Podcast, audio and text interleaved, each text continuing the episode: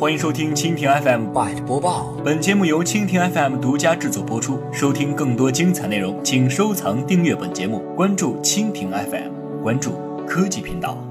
人生最痛快的事，莫过于混得比以前看不起你的人更好了。而更痛快的是，那一定是把当初拒绝你的公司给买了。马云曾经在访谈中回忆过去时说道：“因为曾经去肯德基面试，结果二十四个面试者中只有他没有通过，而如今他却把当初拒绝了他的店肯德基给整个买了下来。”九月二号消息，百胜餐饮集团今天宣布与春华资本集团以及蚂蚁金融服务集团达成协议，二者共同向百胜中国投资四点六。六亿美元，该项目投资将与百盛餐饮集团与百盛中国的分拆同步进行。百盛中国业务的分拆上市和春华资本以及蚂蚁金服的投资预计将于二零一六年的十月三十一号同步完成。之后，百盛中国将从二零一六年十一月一号开始以独立公司身份在纽约证券交易所上市交易。根据协议，春华资本和蚂蚁金服将分别向百盛中国投资四点一亿美元和五千万美元，每股价格以分拆完成后。三十一至六十天期间，百胜中国股票的成交量加权平均价为基准，给予百分之八的折让，而最终股票数量则忽视该价格再做相应调整。春华资本和蚂蚁金服还共同拥有两批可以在五年内行使的认股权，分别按一百二十亿美元和一百五十亿美元股本价值的行权价。